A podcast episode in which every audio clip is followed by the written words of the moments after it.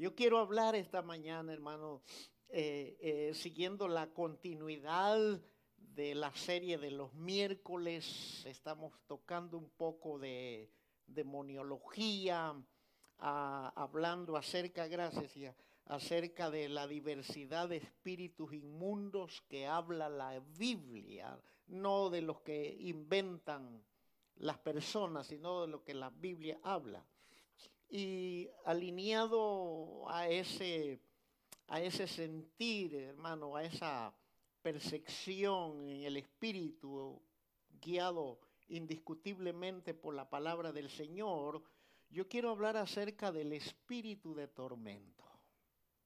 ¿Está listo? Entonces, abra su Biblia en Apocalipsis capítulo 9, versículo 4 y versículo 5. Antes de leer la palabra, de, permítame explicarle que la palabra tormento significa torturar, significa afligir, significa azotar.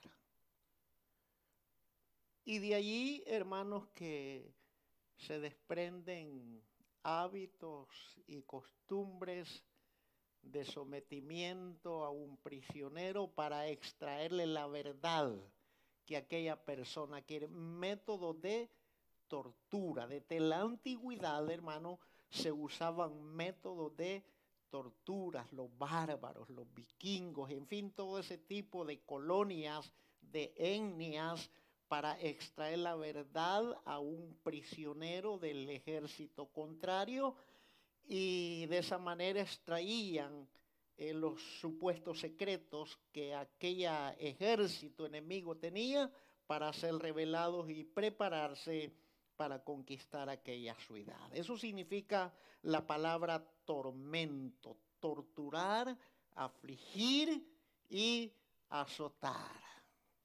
Ay, cuántas espositas a veces son torturadas, afligidas y azotadas por aquel hombrecito que les ha dicho y les dijo al principio, aún los aretes de la luna te bajaré para que te cases conmigo. Hello. O viceversa, ¿verdad? Porque de los dos lados existe también. Bueno, dice eh, Apocalipsis 9, versos 4 y 5 y partiendo del significado de la palabra tormento, este, este mensaje, esta plática que el Espíritu Santo nos trae, lleva el ingrediente de edificar. El Espíritu Santo quiere edificarnos hoy, obviamente y evidentemente en el conocimiento de su palabra. Apocalipsis 9:4. Y se les mandó que, no dañasen a la hierba de la tierra, ni a cosa verde alguna, ni a ningún árbol, sino solamente a los hombres que no tuviesen el sello de Dios en sus frentes. Evidentemente aquí ya estamos en el periodo de la gran tribulación. Bendito sea el Señor que la iglesia, los fieles, los redimidos, los que perseveran hasta el final, como dice Mateo 24, 13, ¿verdad? Ya no vamos a estar en esta tierra para ver estas cosas. Hoy las podemos ver bajo la óptica del Espíritu, los sucesos. El capítulo 9 abarca el sonido de la trompeta número 5 y de la trompeta número 6, los juicios de Dios sobre la tierra ya cuando hayamos sido levantados, cuando estemos en la boda del Cordero, mientras la tierra sufre, mientras la tierra es sometida a un tormento que ya lo vamos a ver a continuación, los redimidos con la sangre del Cordero, usted y yo, querido hermano, vamos a estar tomando vino nuevo y ángeles nos estarán sirviendo. ¿Cuántos se alegran por eso? Oiga, con que nos alegramos cuando llegamos a un lugar y nos atienden bien, ¿verdad? ¿O no se alegra usted? Cuando usted lo reciben, ven a visitarme y le reciben y, le ofrecen por muy sencillas que parezcan las cosas que le ofrecen, pero usted siente aquella alta dosis de amor, hermano, alta dosis de, aprecio, de cariño, de, de, fineza con que le ofrecen eh, quizás una botellita de agua, un, vaso lleno de una agua fresca, eh, con sabor y esas cositas. Uno le dan ganas de regresar a ese lugar, ¿sí o no? Y dice, ay, primero Dios me vuelve a invitar otra vez, aquí sí me gusta ir, ¿verdad? Pero donde donde le di, solo le dicen, pase adelante, siéntese y ni agua le ofrecen, ¿verdad? ¿Usted le dan ganas de regresar ahí? Dice, ¿para qué vine? Estoy perdiendo mi tiempo, dice. Pensé que me iban a dar una buena comida. Bueno, volvamos al punto. Dice, eh, al sello de Dios, eh, eh, aquí cuando dice, eh, a ningún árbol ni solamente a los hombres que no tuviesen, que no, ya está hablando de los 144 mil que van a ser sellados. Aquí este es un trato directo con Israel, ya la iglesia ya no está presente, por lo tanto no se me preocupe ni mucho menos se aflija. Y dice el verso 5 del capítulo 9, y le fue dado no que los matasen, oiga bien, sino que los atormentasen cinco meses. Y su tormento era como tormento de escorpión cuando hiere al hombre. Oiga, la palabra de Dios es bien explícita y concreta. Cuando uno lee el capítulo 9, querido hermano, más adelante lo vamos a ver, habla de unas figuras, habla de unas langostas que las compara con unos escorpiones. Pero es interesante saber aquí en el verso 5 del capítulo 9 que a estos seres mutantes, dice, le fue dado no que los matasen, sino que los atormentasen. Ya explicamos la palabra tormento, torturar, afligir, azotar. Eso quiere decir la palabra de Dios, ¿verdad? Entonces, pero cuando comenzamos a leer el capítulo 9 del versículo 5, allí encontramos una dirección revelada únicamente por el poder del Espíritu Santo. Recuerde, hermano, que la Biblia no necesita intérprete, no necesita quien la interprete. Cuando uno va al seminario bíblico, hay una materia ministerial, porque hay materias ministeriales y hay materias teológicas y hay materias seculares, como por ejemplo, hermano, en el seminario bíblico en nuestro país son seis años los que se cursan. Y en esos seis años hay una materia de contabilidad. Esa es una materia secular que le ayuda al ministro, al posible ministro, que está en periodo de formación, que tenga una idea por lo menos básica de cómo administrar, de cómo contabilizar los ingresos colectivos de una congregación, porque son fondos públicos. Y con los fondos públicos ningún pastor tiene el derecho y dominio absoluto. El pastor tiene que tener, hermano, moralidad y respeto para saber manejar los fondos públicos. No, lo que la iglesia da no le pertenecen al pastor, le pertenecen a la iglesia reunida en general para el sostenimiento, querido hermano, del funcionamiento de aquella congregación en general. Esa es una materia secular, pero también hay materias teológicas que hablan de Dios, del estudio del tratado de la palabra, la palabra teológica, teo Dios, logo, lógico, logos, palabra, el estudio de la palabra del Señor. Pero hay materias que sirven para el desarrollo ministerial, querido hermano, como la hermenéutica. En la hermenéutica hay una, hay una regla principal de interpretación que todo predicador debe de respetar. Que esa regla es que la Biblia se interpreta a sí misma. Por eso es que el escritor em, Pablo, el apóstol Pablo, dice que el Espíritu acomoda lo espiritual a lo espiritual. Y el Espíritu de Dios escudriña aún lo profundo de Dios y nos lo hace revelar a nuestro espíritu. Entonces la Biblia no necesita de nuevas revelaciones, no necesita de inspiraciones, no necesita, ay, que Dios me reveló en sueño. Y yo creo en sueños, creo en la profecía, creo, hermano, e, en los dones del Espíritu, creo en el Espíritu, pero todo tiene que ir alineado a la palabra bendita y soberana del Señor, no al pensamiento lógico ni a la intención humana. Yo voy a usar el púlpito para decírselo a Mengano y a Gutano. Ese predicador no sirve para nada, más que para acusar al alma necesitada. Entonces, Comencemos a leer el verso 1 del capítulo 9. Dice la Biblia, el quinto ángel, capítulo 9, verso 1, solo vamos a leer la primera parte, el quinto ángel tocó la trompeta y vi una estrella, dice, que cayó del cielo a la tierra. Oiga bien. Cuando uno mira la óptica de la escritura, con la intención del conocimiento y de la sabiduría humana.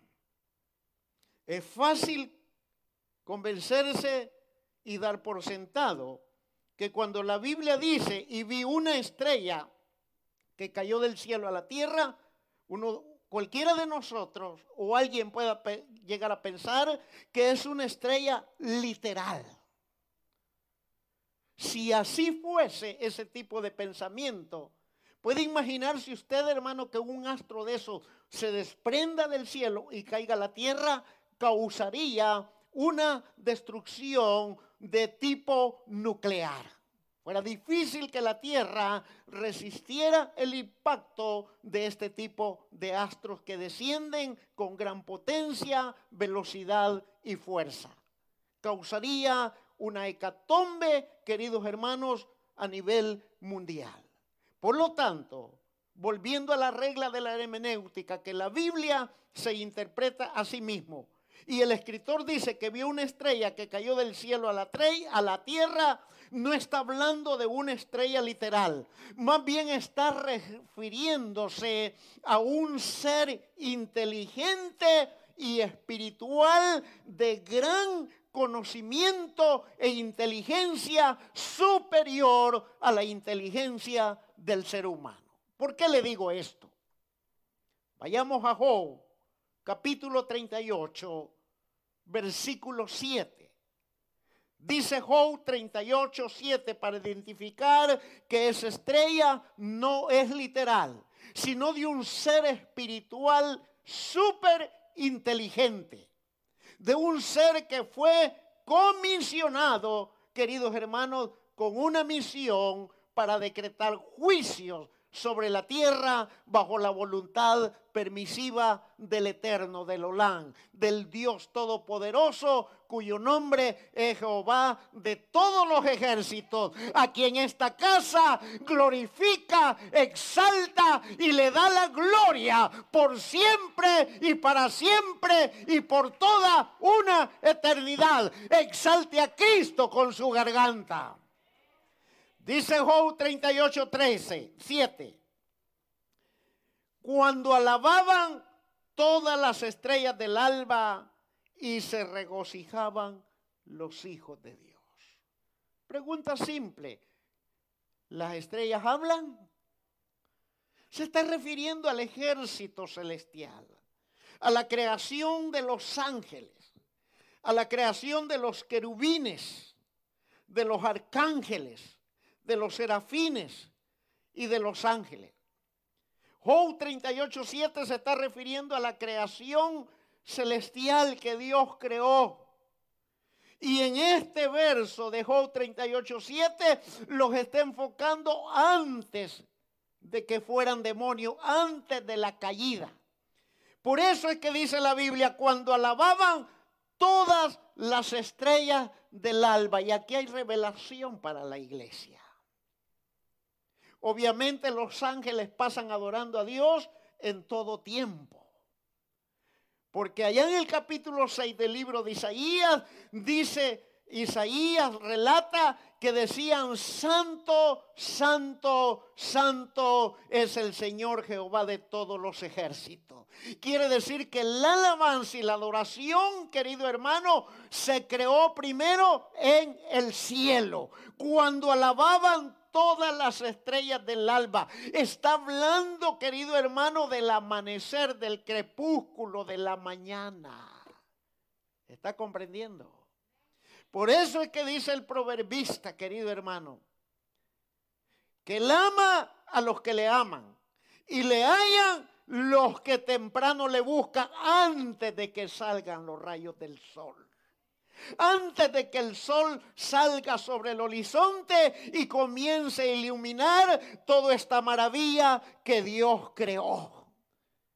Quiere decir, hermano, que la creación antes que fueran ángeles caídos, ellos habituaban a alabar al Señor antes del amanecer. Y ese es el mensaje para la iglesia. La iglesia tiene que tomar el hábito de buscar el rostro del Señor antes que salgan los rayos del sol. Hello. Tiene que negarse a esa almohadita preciosa y cómoda de pluma que hasta abrazamos más que a la esposa algunos, ¿verdad? Hello. o viceversa. Tenemos que olvidarnos al menos, querido hermano, siquiera de vez en cuando de esa cama. Ay, olvídese de esa gran camota que caben cuatro allí, ¿verdad? Caben los esposos y caben los hijos y todavía queda espacio. Tenemos que olvidarnos del aspecto de la comunidad y salir el punto del sacrificio. Y así como los ángeles se regocijaban ante el Señor al salir el alba, así debemos de regocijarnos los hijos de Dios cuando vengamos a la iglesia. El mensaje es que la iglesia debe de cantar y debe de alabar al Señor en todo tiempo, querido hermano. Y especialmente cuando viene aquí. Usted aquí tiene la libertad de decir, gloria a Dios, Cristo vive. El Señor está aquí y cántele con cántico nuevo. Porque el Espíritu Santo está trabajando en cada uno de nosotros. No se me quede callado, querido hermano. Yo no sé cuántos oyeron aquel canto, algunos quizás que decía, perdóneme tío Juan, no se me quede callado. Quizás la mayoría y menos los jóvenes, ¿verdad? Pero no quiero abundar en ese punto. ¿De dónde viene ese canto? No se me quede callado, hermano. ¿Acaso no dice la palabra de Dios que entremos sus atrios con qué? Ah, con acciones de gracias, con expresiones de júbilo, con contentamiento, con danza, con pandero, con júbilo, con flauta, querido hermano. ¿Acaso no ustedes no, hermano, seamos curiosos para lo bueno? ¿No han notado que la nueva generación de adoradores, querido hermano, y que la generación de relevo está siendo levantada en este lugar? ¿No se está dando cuenta? ¿Se está dando cuenta? Entonces, hay razones de ser agradecidos con Dios. Querido hermano, olvidémonos por un ratito cuando vengamos acá del perrito, de la televisión, de la cocina, de todos esos aspectos. Siempre le digo, nadie, aún ni el marido que usted dejó mujer en la casa, bueno, si es perverso, va a aprovechar su ausencia. Pero si no, ahí lo va a hallar. Y como quiera, allí lo va a hallar. Nadie se lo va a robar el mueble, el carro, todo, porque hay ángeles de Dios cuidando su morada. Hay ángeles de Dios que cuando usted viene con un corazón dispuesto, ¿y qué veniste esto a la casa de Dios? Yo vine a alabar a Dios. Yo no sé a lo que tú viniste, pero yo vine a alabar a Dios. Ángeles se encargan de sitiar nuestro techo que Dios nos ha, por dicho sea de paso, no es nuestro. Dios nos lo ha prestado para que tengamos un cobijo seguro por las noches, en los tiempos de frío, en los tiempos de calor. Entonces, querido hermano, Joe nos está dando la referencia de lo que dice Apocalipsis 9.1, que no se trataba de un ser literal, se trataba de ángeles. Daniel capítulo 8, verso 10, apoya lo que estamos diciendo. Dice Daniel 8:10, y se engrandeció hasta el ejército del cielo y parte del ejército y de las estrellas echó por tierra y las pisoteó. Aquí ya está hablando de la rebelión de Satanás en el cielo y que Dios tuvo que expulsarlos de su morada celestial y los echó por tierra. Y si comparamos Daniel 8:10 con Job 38:7 y Apocalipsis 9:1 y vamos, queridos hermanos, a Apocalipsis capítulo 12, versículo 4, en su primera parte dice, y su cola, está hablando de Satanás, arrastraba la tercera parte de las estrellas del cielo y las arrojó sobre la tierra. Entonces, concluimos que lo que dice capítulo 9 de Apocalipsis, verso 1, no está hablando de una estrella literal, está hablando de la creación angelical de Dios que posteriormente por su rebelión fueron expulsados y se convirtieron en demonios. Demonios que hoy están operando, querido hermano, en la atmósfera celeste. Efesios capítulo 6 lo dice claramente. Que hay principados, gobernadores, potestades y huestes de maldad en las regiones celestes. Y el mismo apóstol Pablo instruyó a la iglesia de todas las épocas y le dijo, miren queridos hermanos, por favor, no pierdan la visión del conflicto espiritual, de la guerra espiritual. Su pleito no es entre ustedes mismos. Su conflicto no es entre mujer y hombre, no es entre padres e hijos, no es entre ustedes. Su pleito es contra las potestades y huestes de maldad que habitan en las regiones celestes. Porque hay una clase de demonios, querido hermano, que todavía está prisionero. Y hay otra clase de demonio que anda trabajando libre en la, en la atmósfera celeste. Y a veces como seres humanos afloramos la ira, aflojamos el resentimiento, el descontento, el enojo, la cólera, la frustración y acometemos contra otro semejante que ha sido hecho a imagen y a la semejanza del Señor. ¿Sabía usted que cuando usted o yo nos levantamos severamente contra otro ser humano, nos estamos levantando contra la imagen y semejanza que Dios creó? Y, y no nos damos cuenta que ese conflicto lo está incentivando Satanás para dividirnos, para separarnos y que perdamos potencia en la misión evangelizadora en esta tierra. Pero aquí Satanás no tiene cabida. Lo echamos fuera en el nombre de Jesús y que el Señor lo mande fuera él y a sus demonios donde Jesús los mande. Y hablamos y decretamos a los ángeles de Dios que sitien este lugar con espadas desenvainadas, su vida, su ministerio, donde quiera que usted ande por las calles y por las avenidas. Los ángeles de Dios lo protegen. Entonces quedamos claros que lo que habla Apocalipsis 9.1 no es una estrella literal, está hablando de ángeles, de seres espirituales súper inteligentes. Ahora bien, siguiendo la secuencia, de Apocalipsis capítulo 9, verso 1 en la segunda parte y el verso 2 dice lo siguiente. Y se le dio, oiga bien, a ese ángel que cayó del cielo a la tierra, alguien le dio la llave. La Biblia no dice quién. Dice, y se le dio la llave del pozo del abismo. Ay, ay, ay. ¿Qué significa el pozo del abismo? Significa sede de las maldades infernales de todo tipo y de toda clase. Allí hay espíritus encarcelados, espíritus inmundos esperando que les abran la puerta de la prisión.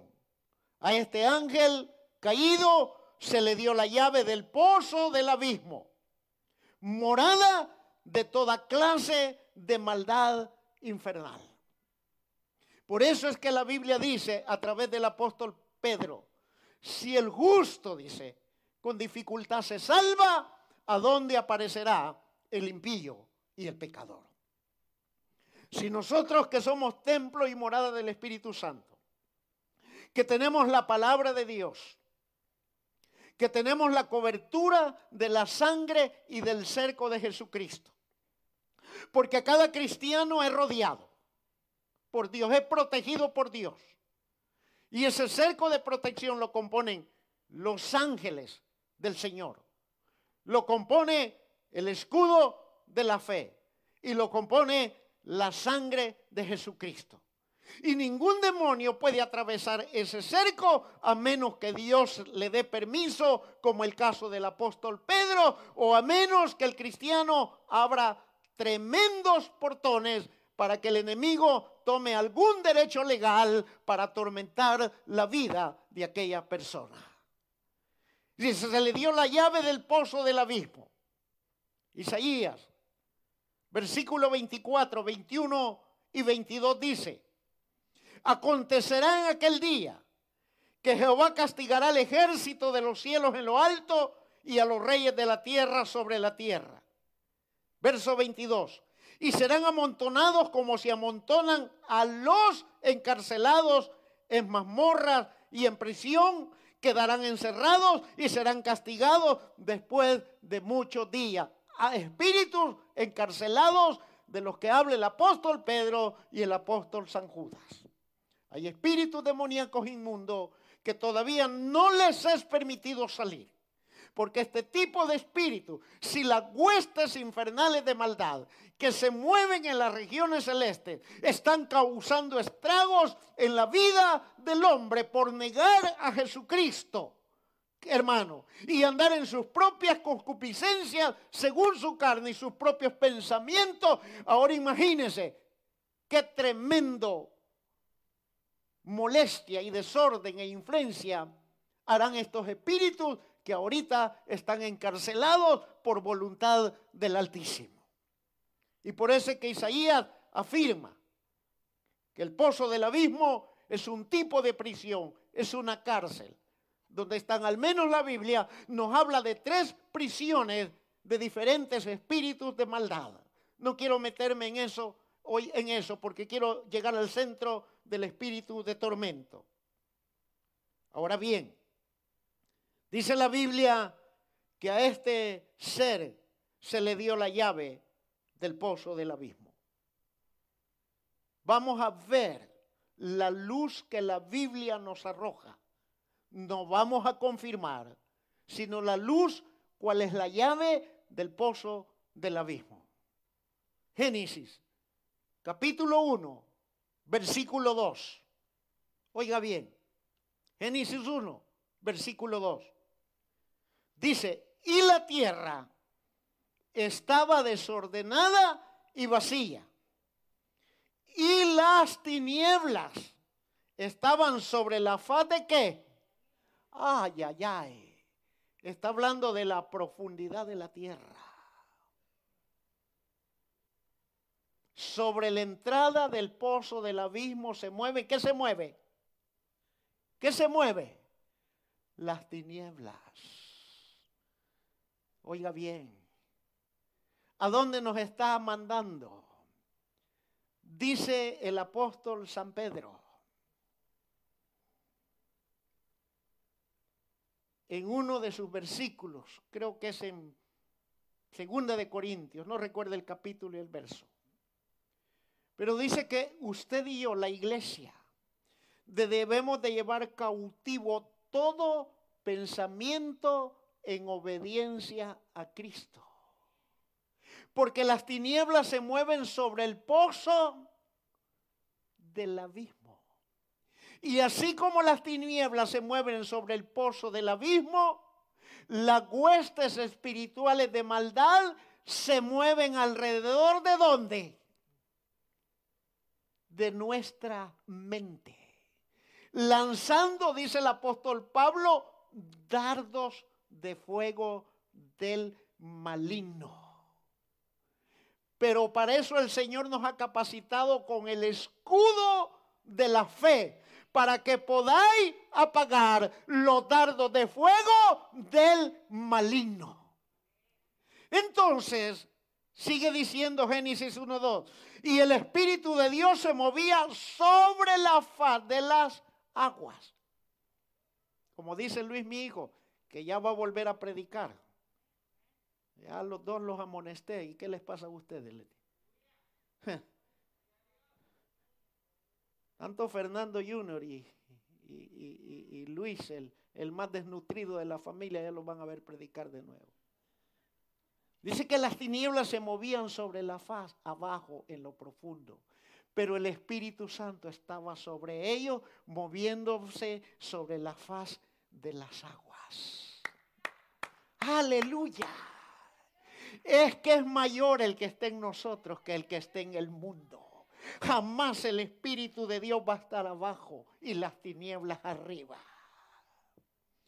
Ahora, si usted lo permite, así será. Pero si yo me paro como guerrero y guerrera de Dios, en el nombre de Jesús, fuerza inmunda de maldad, ese pensamiento terrorífico que has inyectado y sembrado en mi mente no procede porque hoy yo lo saco de mi mente y lo someto a los pies de mi Señor Jesucristo. Y en lugar de ese pensamiento malvado y perverso que mi lengua ya está preparada para soltar veneno, yo lo reemplazo y pienso en todo lo santo, en todo lo verdadero, en todo lo que es de buen nombre, donde hay virtud alguna, en esto debo de pensar. Y quien tiene esas características se llama Jesucristo el Señor. Cuando la iglesia suplanta pensamientos perversos por los pensamientos de la palabra de Dios, se cumple lo que dice Santiago, resistid al diablo y de vosotros huirá. ¡Uh! Pero veamos descubriendo cuál es la luz que nos arroja, cuál es la llave del abismo. Y el Espíritu de Dios se movía sobre la faz de las aguas. Ah. De Génesis 1.2 deducimos o nos habla del abismo demoníaco y del abismo de las aguas. Isaías capítulo 27 versículo 1 en aquel día Jehová castigará con su espada, su espada dura. Referencia a la palabra, la Biblia se interpreta a sí mismo. No está hablando de una espada literal de metal de doble filo. Está hablando de la palabra de Dios. Hebreos 4:12 dice que su palabra es como espada de doble filo. Dice la palabra, en aquel día Jehová castigará con la palabra. La palabra para aquellos que dicen, ay, es que dura estuvo la predicación hoy.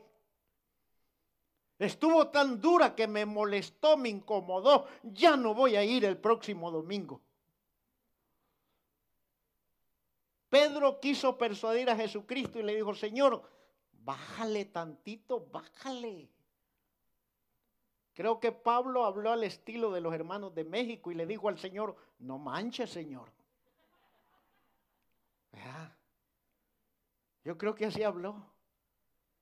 Y le dijo Pedro, dure tu palabra, Señor, que no ves que se están yendo. Y luego tú nos mandas a evangelizar y si no vienen, va a ser culpa tuya. Eso es lo que Pedro le estaba diciendo a Cristo. Es que la palabra de Dios siempre va a ser dura, hermano, con el pecado. La palabra de Dios va a ser dura con los tibios. Hello. Pero con los consagrados, los que están alineados, aquellos que, hermano, caen y se levantan y perseveran. Dice que la carga del Señor es ligera, no pesa. Dice, con su espada dura grande y fuerte. Nos habla de naturaleza y propósito, como los habla Hebreos 4:12, naturaleza y propósito, viva, eficaz y más cortante que espada de doble filo. ¿A quién va a castigar? Dice, a Leviatán, serpiente, tipología satánica, serpiente veloz, a Leviatán, serpiente tortuosa, y matará al dragón que está en él. ¿A dónde? Ah. Y dice la Biblia que el Espíritu de Dios, se las tinieblas se movían sobre la faz de dónde. ¿Se está captando cuál podría ser la llave del pozo del abismo? Vayamos a otra cita bíblica. Job 38, versículo 8 al 10. Oiga bien, ¿quién encerró con puertas? ¿El qué?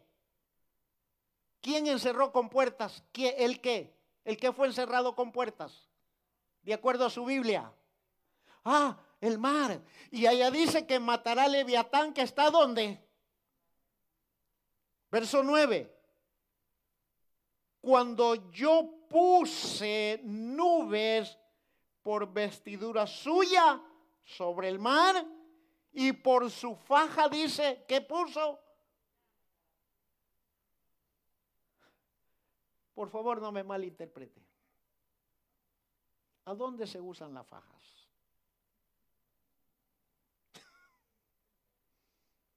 ¿A qué alturas del cuerpo se usan las fajas? Generalmente es aquí, ¿verdad? No, no se preocupen, hermanita, hombres y mujeres. Porque hoy la moda es UNICEF. Así que usted cuando vea un un six pack en abdomen de un hombre, no se confíe. Puede ser faja, ya dibujada.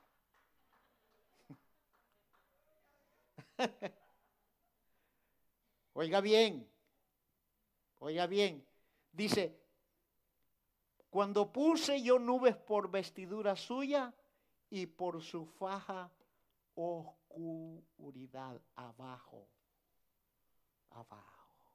¿Está comprendiendo? Y Génesis 1.2 dice que las tinieblas se movían sobre la faz de dónde? En la parte baja. ¿Está comprendiendo hoy? Y dice el verso 10, establecí sobre él, o sea, sobre el mal, mi decreto y le puse puertas y cerrojos. Deducimos, por favor no diga, ay, mi pastor fue ungido y le trajo una revelación. Esto lo dice la palabra, yo solo estoy repitiendo lo que la palabra dice. Soy, soy como aquel lorito que come masas. Eso estoy haciendo yo. Y dice, y le puse puertas y cerrojos.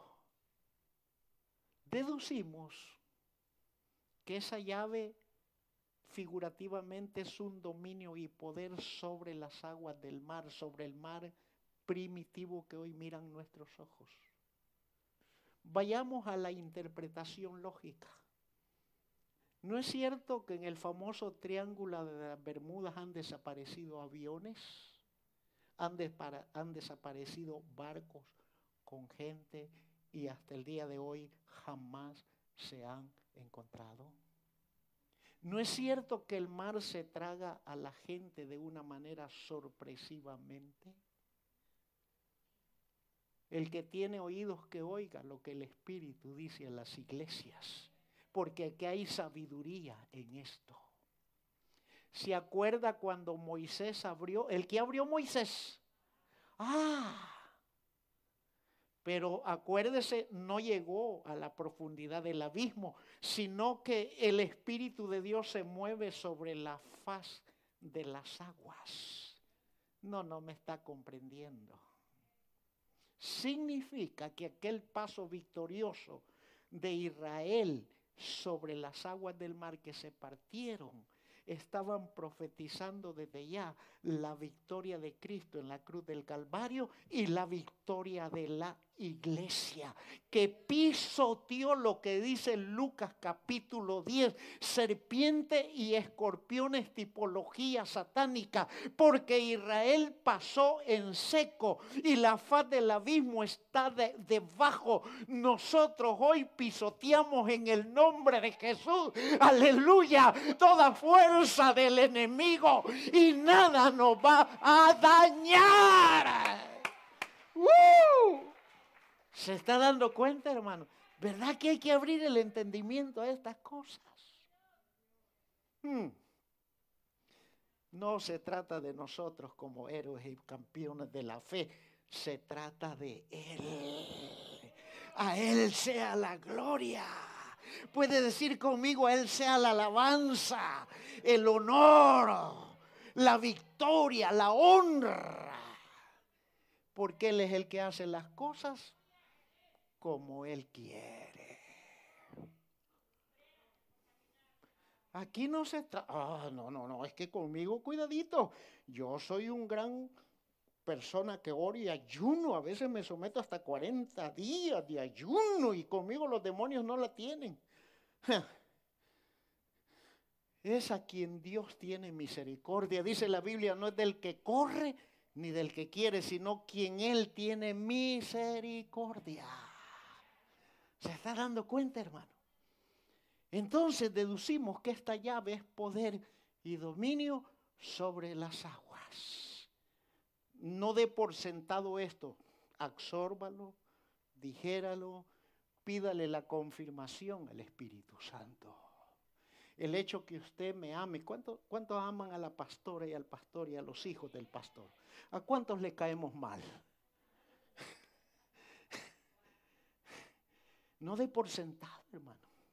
Sea como los creyentes de Berea que iban a sus casas y escudriñaban a ver si lo que el apóstol Pablo decía era verdad. Una cosa es el afecto, el aprecio, el cariño, la bondad, la generosidad. Ah, no, yo le voy a creer todo a mi pastor. Por eso han sido engañados multitudes y arrastradas por el espíritu de error. Ahora bien, dice Apocalipsis 9.2, oiga bien, dice, y abrió el pozo del abismo, porque ya se le había dado la llave.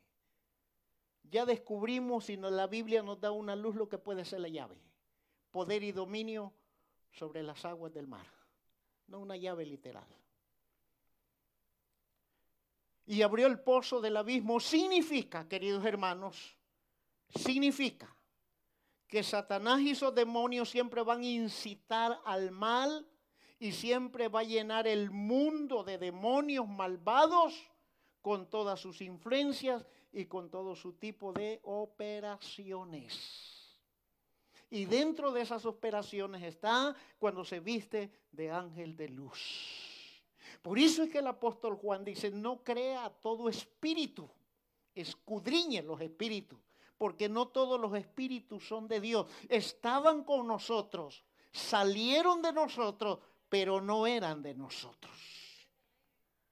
Y aquí es donde muchos hermanitos caen en el error de interpretar literal la palabra y a veces aplica esa palabra a los hermanitos que por cualquier causa se van de las iglesias y les echan maldiciones y los acusan y los intimidan. Mire, dice la Biblia que usted vino aquí, estuvo cinco años, pero nunca fue de esta casa. Y por eso se va, porque nunca. Y usted va a tener mala suerte de aquí en adelante, les dice.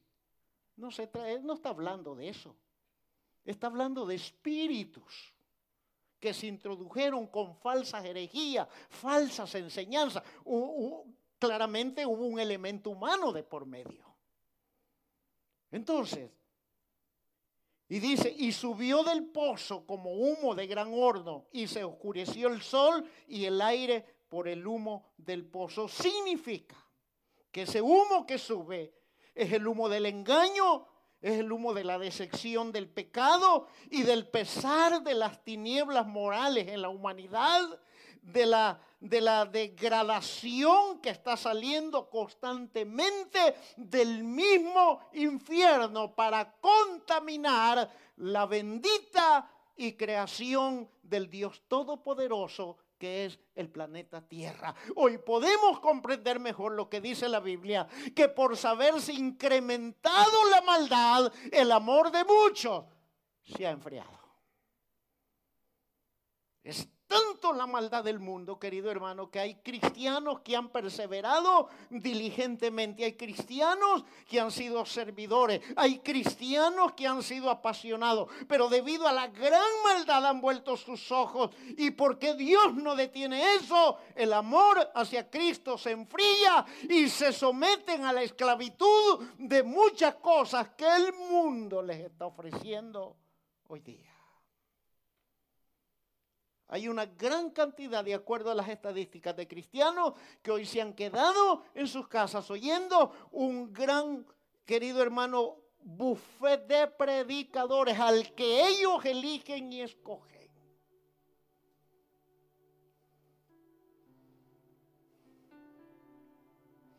Cuando Jesús dijo,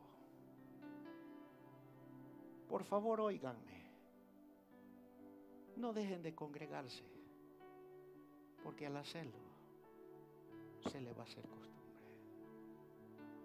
Y es lamentable oír gente que dice, no, dice, es que ella o él es bueno. Lo que pasa es que está un poco desanimado. No es que esté desanimado, está oyendo espíritus engañadores. Y han dejado de unirse al cántico celestial de la iglesia. Por último, como estamos hablando del espíritu de tormento, y para llegar a él y que el panorama nos quedara más claro posible, traté los primeros dos puntos. ¿Quién era esa estrella y qué es la llave del pozo de la vida? Y si usted lea todo el capítulo 9, se va a espantar en su casa, hermano. Los seres que ahí describe la palabra de Dios. No quiero meterme en eso. Vendrá un momento en que le hablamos por qué. ¿Por qué?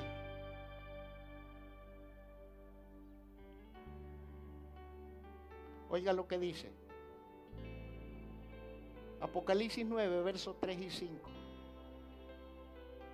Y del humo salieron langostas sobre la tierra y se les dio poder como tienen poder los escorpiones de la tierra. Yo no sé si aquí, por accidente, obviamente, porque nada busca eso, ¿quién ha sido picado por un alacrán? Escorpión es sinónimo de alacrán. He oído decir, no me consta, me han contado que en México hay un estado donde abundan los escorpiones. No lo recuerdo ahorita, ¿cuál es? ¿Ah? Durango. Eso es lo que a mí me han dicho, yo no sé, nunca he estado allí. Y yo no sé si entre ustedes hay alguien que haya sido picado por un escorpión en su estado adulto. Si usted tuvo esa fe experiencia, sabrá cuál es el tormento de un escorpión. Clínicamente hablando, la picada de un escorpión adulto de la tierra produce un dolor intenso. Yo no lo puedo describir porque no sé cuál es la experiencia. Produce un entumecimiento y hormigueo del cuerpo. Produce hinchazón, sensación de calor, lo que dicen por ahí, bochorno falta de aliento, o sea, la respiración. Espasmos musculares. Le hacen pelotitas con dolores fuertes. Movimientos inusuales de la cabeza, el cuello y de los ojos.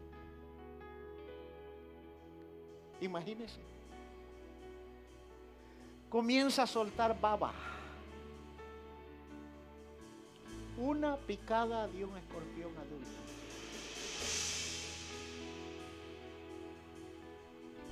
Por favor, no mire al que está a su lado y piense, ay, escorpión. No haga eso. Produce sudoración. El cuerpo comienza a sudar.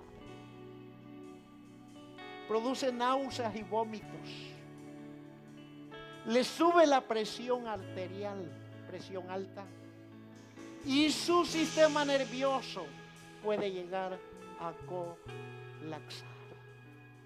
Una simple picada de un alacrán o un escorpión. Y del humo salieron langostas sobre la tierra. Y se les dio poder como tienen poder los escorpiones de la tierra. ¿Puede imaginarse lo que un demonito puede hacer cuando alguien se le somete al demonio? Verso 5. Y le fue dado que no los matasen, oiga, sino que los atormentasen por cinco meses. Dato curioso. La langosta en su estado larvario a su estado adulto, en ese proceso de crecimiento y desarrollo, tiene un tiempo de vida de cinco meses. Ay, ay, ay. Obviamente hay unas que viven más. Pero desde que nace el huevo hasta su estado adulto, tiene un periodo de vida de cinco meses. Qué curioso. Que se les da poder para que dañasen a los hombres por cinco meses y que no los matasen, sino que los atormentasen como tormento de escorpión cuando hiere al hombre.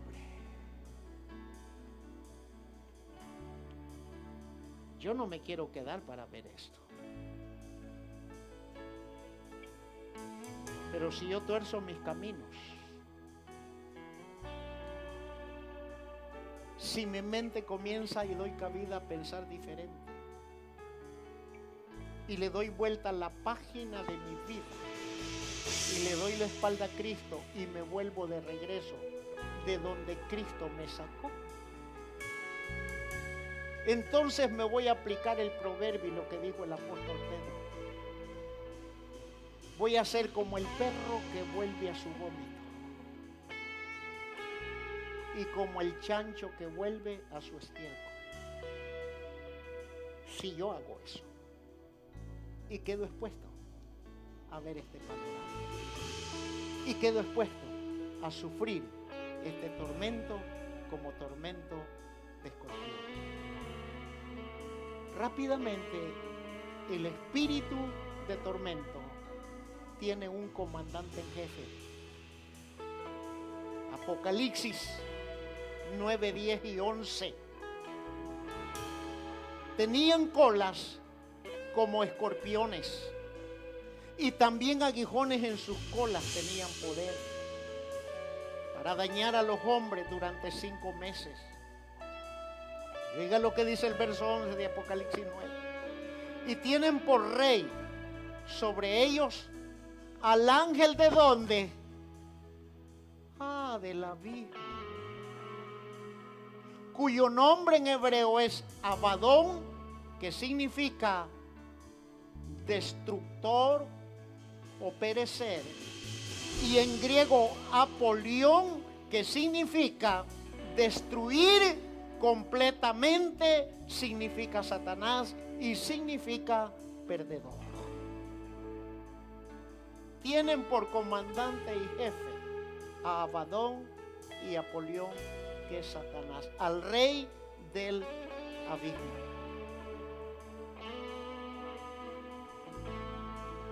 Pero también el espíritu de tormento tiene una misión.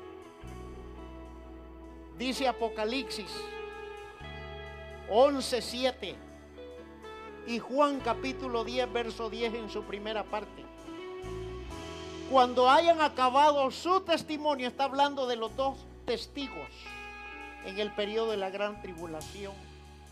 Cuando los dos testigos hayan acabado su testimonio, la bestia que sube de donde, del abismo, del fondo de la tierra, la cual lo cubre el mar, hará guerra contra ellos y los vencerá y los matará.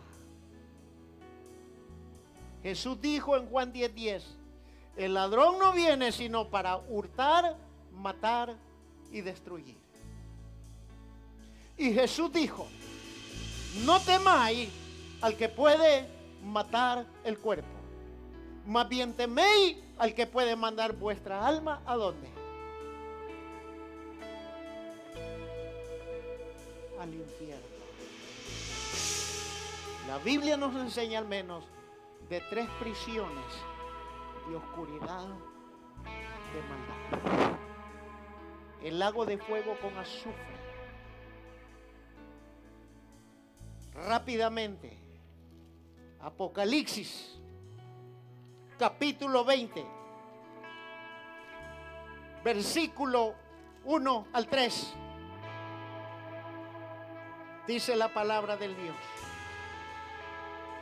vi un ángel que descendía del cielo, oiga, con la llave del abismo. Allá se le dio la llave del abismo para que salga toda la maldad. Pero aquí está hablando un ángel celestial enviado de Dios.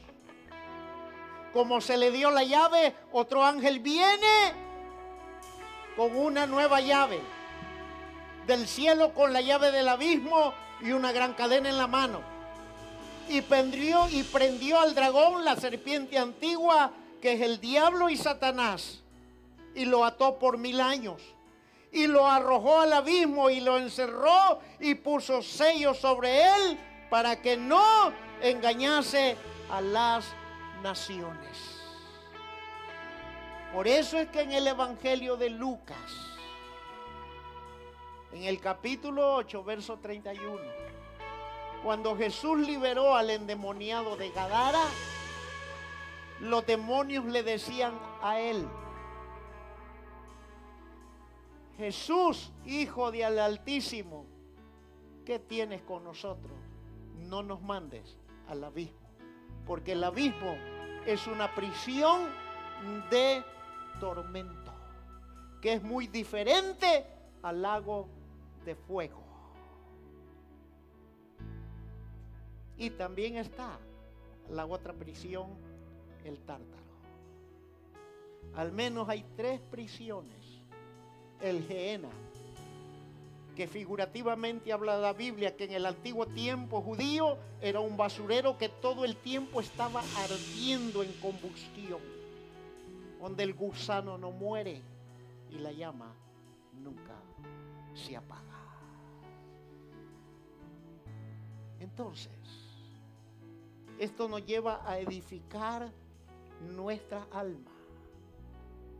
Y que de una vez por todas, querido hermano, si todavía, todavía, si todavía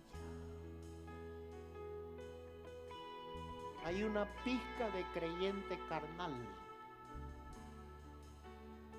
sigamos el consejo de Colosenses capítulo 3 hacer morir todo lo terrenal en vosotros. Puestos en pie, yo le voy a pedir, hermano, le voy a pedir en el nombre del Señor que hagamos una oración contra las fuerzas del mal. No tenga miedo. Aquí sí le voy a pedir que no tenga miedo. Porque el miedo es una puerta para que el enemigo trabaje. A menos, a menos que haya por ahí algo oculto. Es solamente eso del Señor. Y cada uno de nosotros lo sabemos. Yo quiero pedirle, hermano, que de su voluntad no lo haga porque yo le digo no es una voluntad. Repita conmigo esta oración y diga, oh Señor, líbrame de los impíos, Protégeme de los violentos, de los que traman en su corazón planes malvados y que todos los días fomentan la guerra contra mí. Afilan su lengua, cual lengua es como de serpiente venenosa de víbora. Señor, protégeme del poder de los impíos. Protégeme de los valientes, de los que piensan hacerme caer. Esos engreídos me han tendido trampa en lo secreto. Han puesto lazos y una red. Han tendido artimañas a mi paso. Yo le digo al Señor en esta mañana, tú eres mi Dios. Atiende, Señor, a mi súplica. Señor soberano, mi Salvador el poderoso que me protege en el día de la batalla. No satisfaga, Señor, los caprichos de los impíos. No permitas que sus planes prosperen contra mí, para que no se llenen de orgullo, sino que sobre la cabeza de mis perseguidores recaiga el mal que sus labios proclaman contra mí, que lluevan brasas sobre ellos, que sean echados en el fuego, en prisiones profundas, de no vuelvan a salir, que no echen raíces en la tierra. La gente de lengua mentirosa, que la calamidad los persiga y que tú destruyas a la gente que practica la violencia. Yo sé que el Señor hace justicia a su pueblo y a los pobres y defiende el derecho de los necesitados. Ciertamente los justos alabarán tu nombre y los íntegros viviremos en tu soberana presencia. Aleluya. Adoremos al Señor. Mientras oramos hay una petición de oración. Y se pide oración por el rancho Los Vaqueros en Guadalajara. Nos están diciendo que tienen dos días amenazantes de balacera. Padre, ese espíritu de muerte y de violencia. Que estas personas están, Señor, viendo manifestadas en el rancho de Guadalajara de esos dos días de balaceras continuas. Cancelamos ese espíritu de violencia y de muerte. Lo desarraigamos y lo echamos por tierra en el nombre de Jesús y que esto sirva para que ese sector de México reconozca que Jesucristo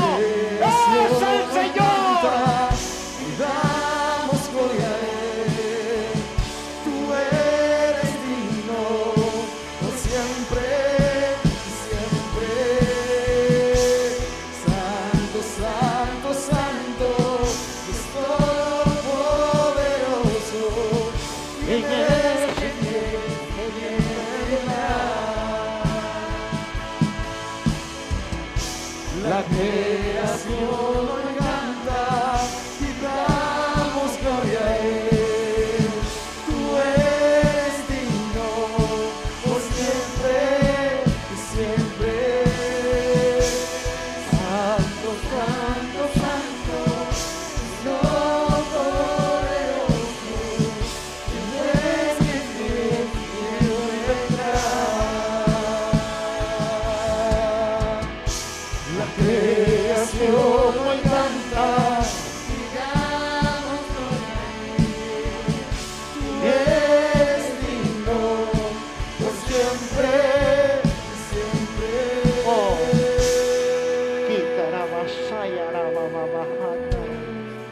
Vamos iglesia, clamen esta mañana.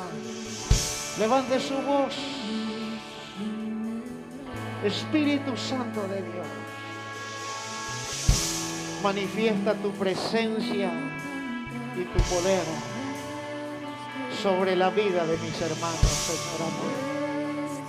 En el nombre de Jesús. Oh, glorioso Señor, ahora, ahora, Espíritu Santo. Ahora, Espíritu Santo. Pongo mis manos ungidas con aceite para que tu sierva, Señor, reciba la porción que ella busca de tu espíritu.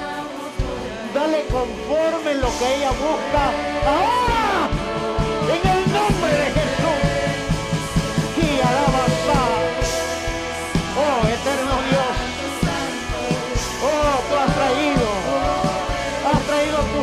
secretos a esta mujer. Has traído tus secretos a esta mujer.